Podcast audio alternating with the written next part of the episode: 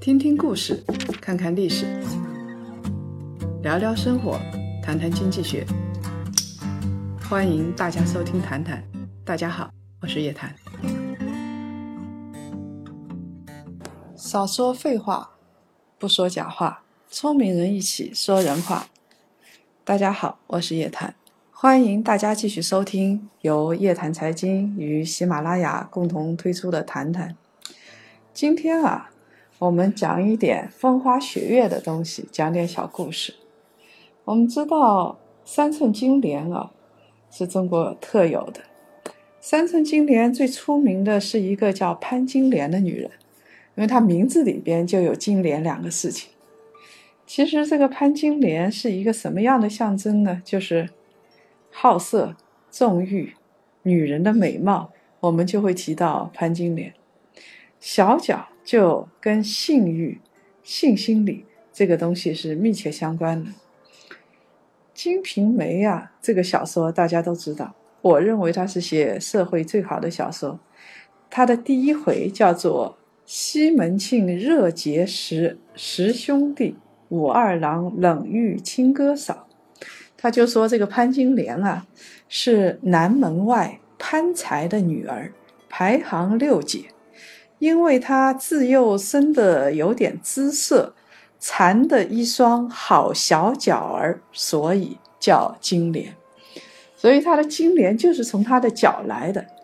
那我们一看就知道，这个《金瓶梅》是讲的什么时候的事情呢？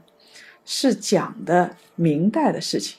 因为从明代后期开始啊，金莲就开始大规模的推广。最早的时候啊，其实说女人小脚是好看的东西，最早的时候是从唐代或者是那时候李后主的时代就开始了。他讲啊，这个李后主的时候，后宫有一个小脚的舞娘，叫做咬娘。这个人啊。他喜欢把自己的脚用白绸子裹起来，然后站在莲花台上跳舞。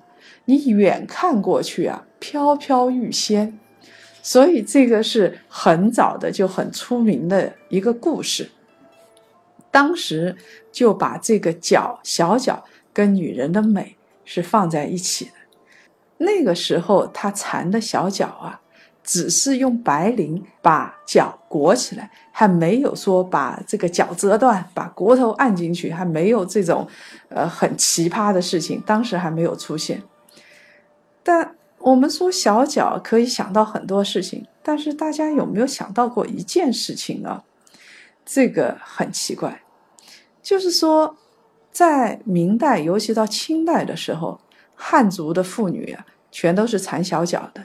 大多数缠小脚，他缠了脚之后啊，也就意味着我们人口里边啊，大概有三分之一就变成残疾了。他脚会小到什么程度啊？当时李渔是一个这个我们知道著名的文学家，他也是一个好色之徒，他写了一个故事，就叫做《鲍小姐》。什么叫做鲍小姐呢？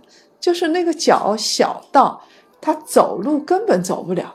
连三步都走不了，每他每次出门都要人抱，他要么抱着，要么坐着，要么睡着，所以这个女人叫做鲍小姐。那么，其实听的很美啊，其实美个大头鬼，这个女人就是个残废。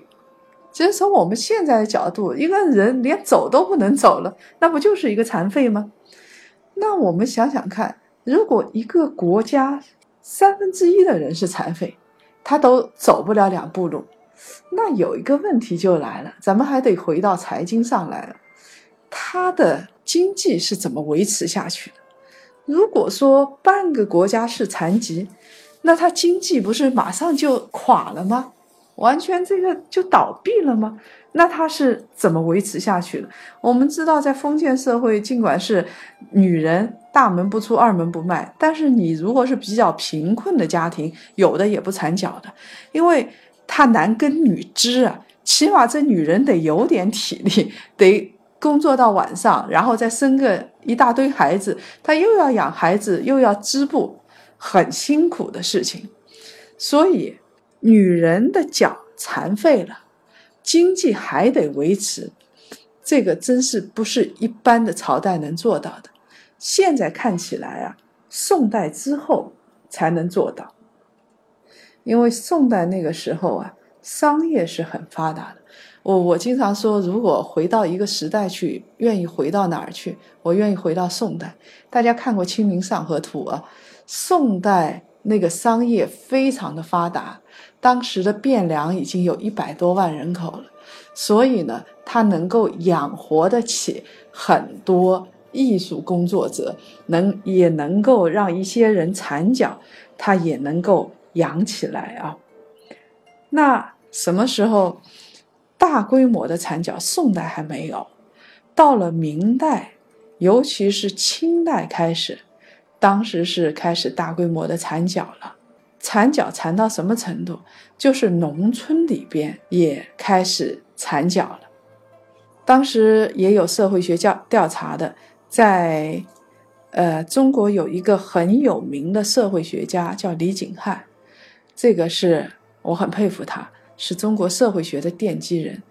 他当时啊调查北京边上有一个县，河北定县。他是北方农村，他做的一个调查，当时他就说啊，统计了五百十五户人家，缠小脚的比例可以达到百分之六十三，也就是说，我们可以肯定，当时女人大部分都是缠脚的了，再穷她也得缠一个脚，否则她嫁不出去，这女孩子终身就给毁了。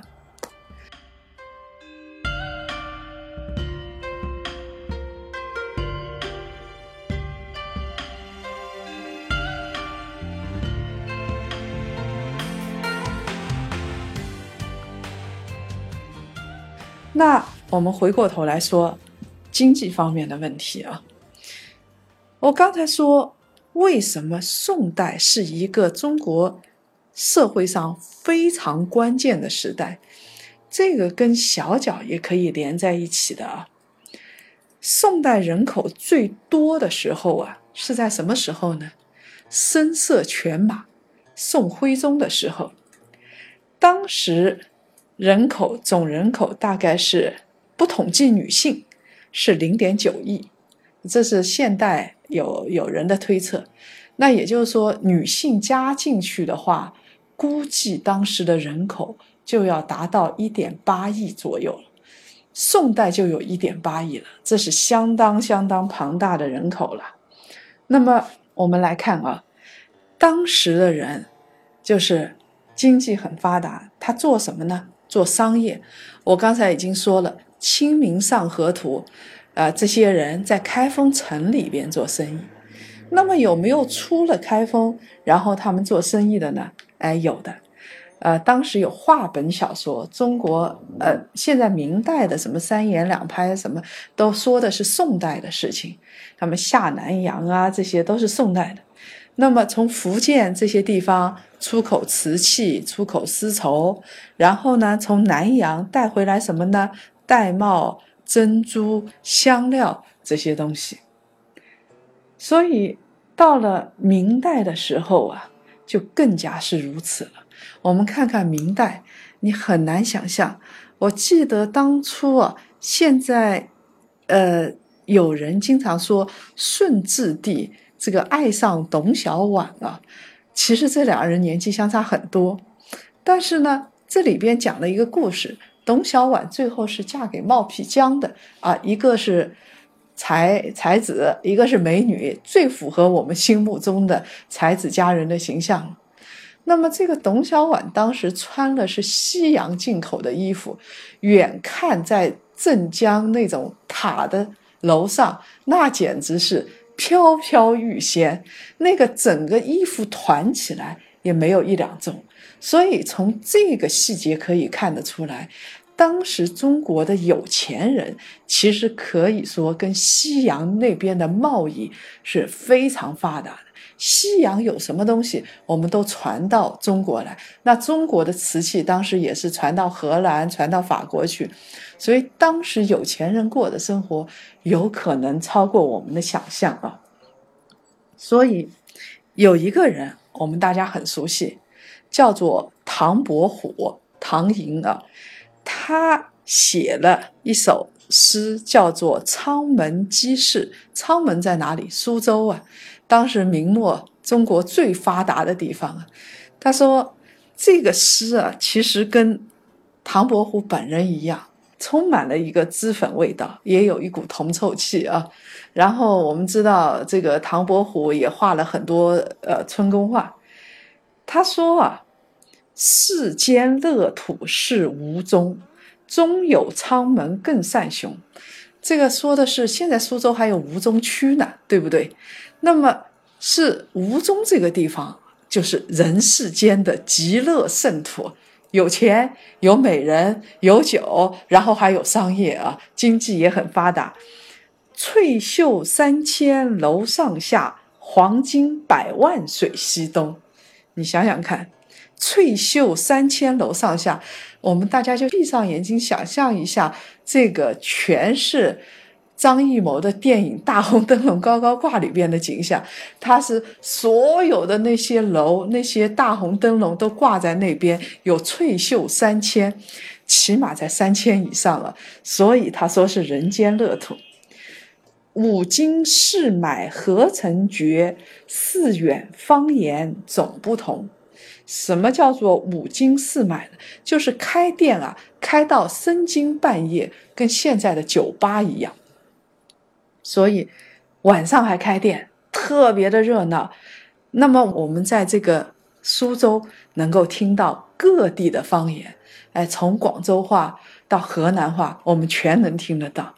这就是当当时描绘的景象。所以在这样的景象里边，我们假设一下。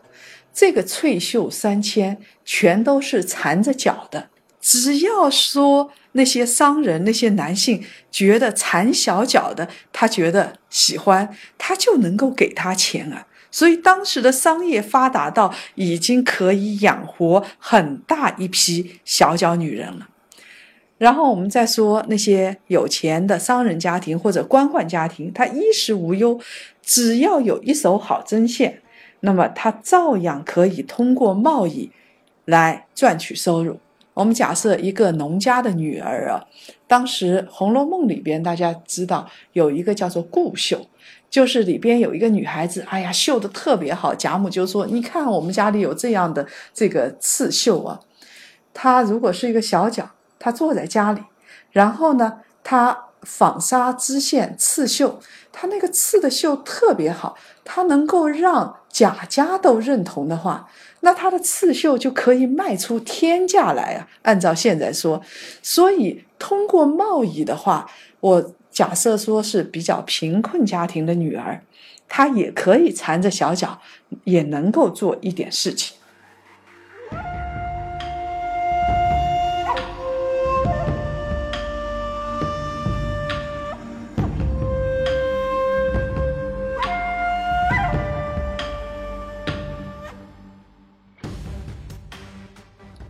到了后面了，那就很糟糕了。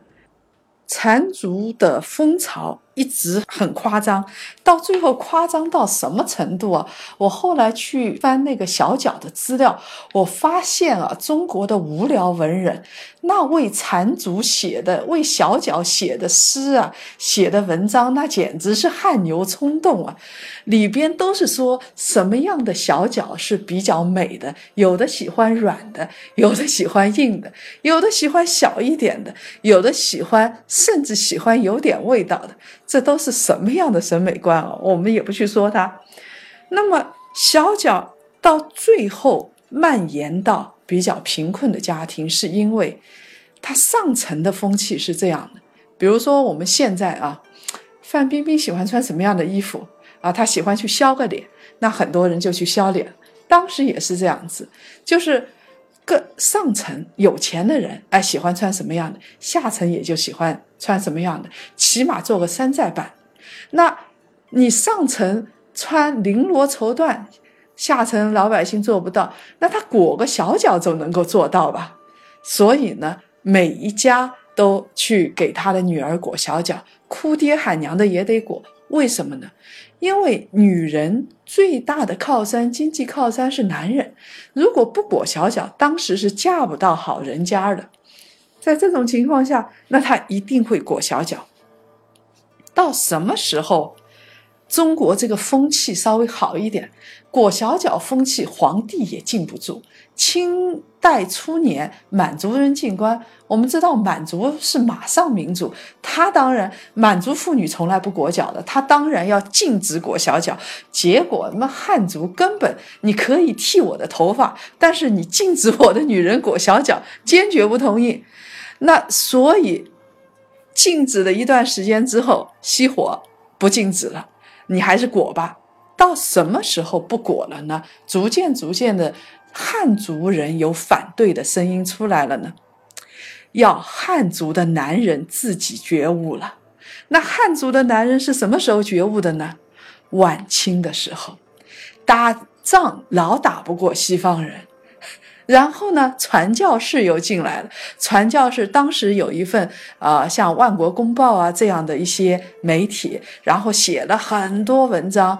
呃，他就说：“你看看中国女人这个好可怕哦。”然后他说：“缠脚就是导致中国民族衰弱的根源。”我的乖乖，已经上升到这样的一个境界了，而且很多人。很多汉族男人，他最后就是不娶缠小脚的女人。你说胡适娶了江冬秀，但是呢，他其实心里是不愿意的。这我们大家都知道。当时有点姿势的，你让他回老家娶一个裹小脚的女人，他都带不出去。所以上层社会啊，哎，风气逐渐变了。他觉得最性感的女人是上过女学的，有一点文化的，然后呢，最好再接受一点西方教育。这样子的话呢，逐渐逐渐的这个风气就变过来了啊。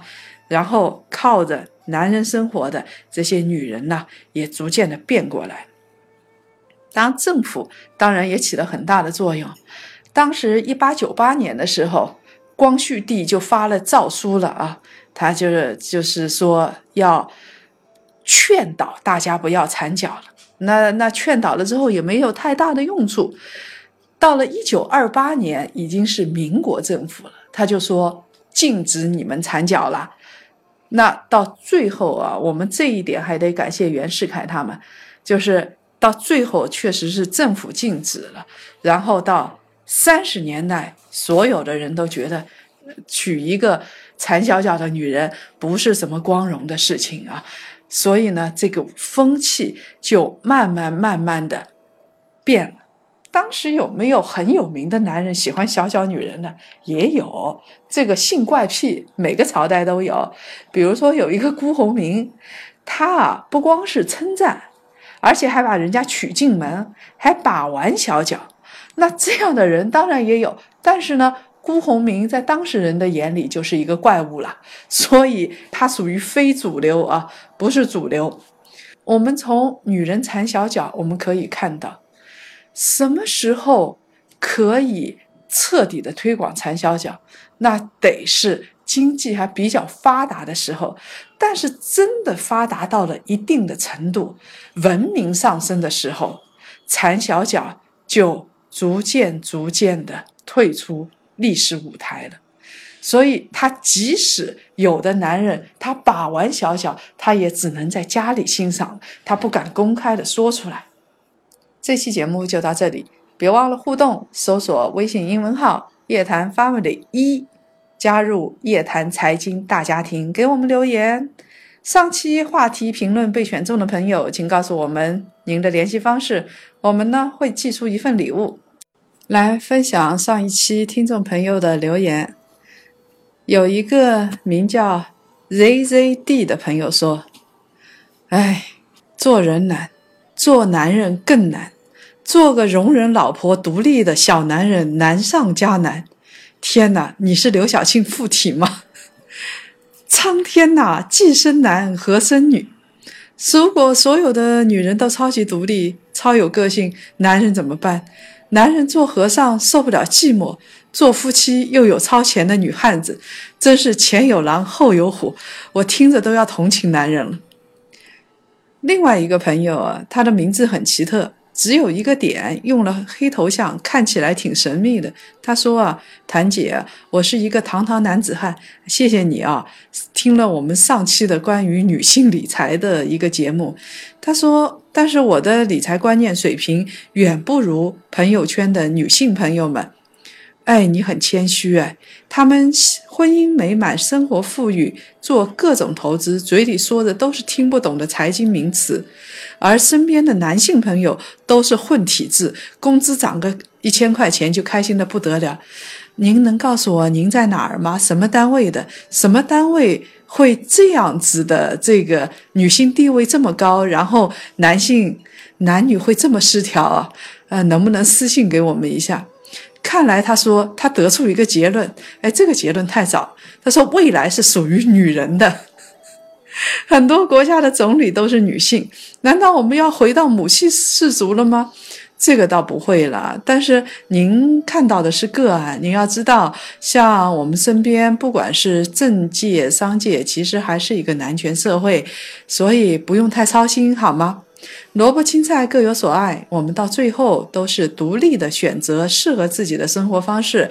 强和弱没有一定之规。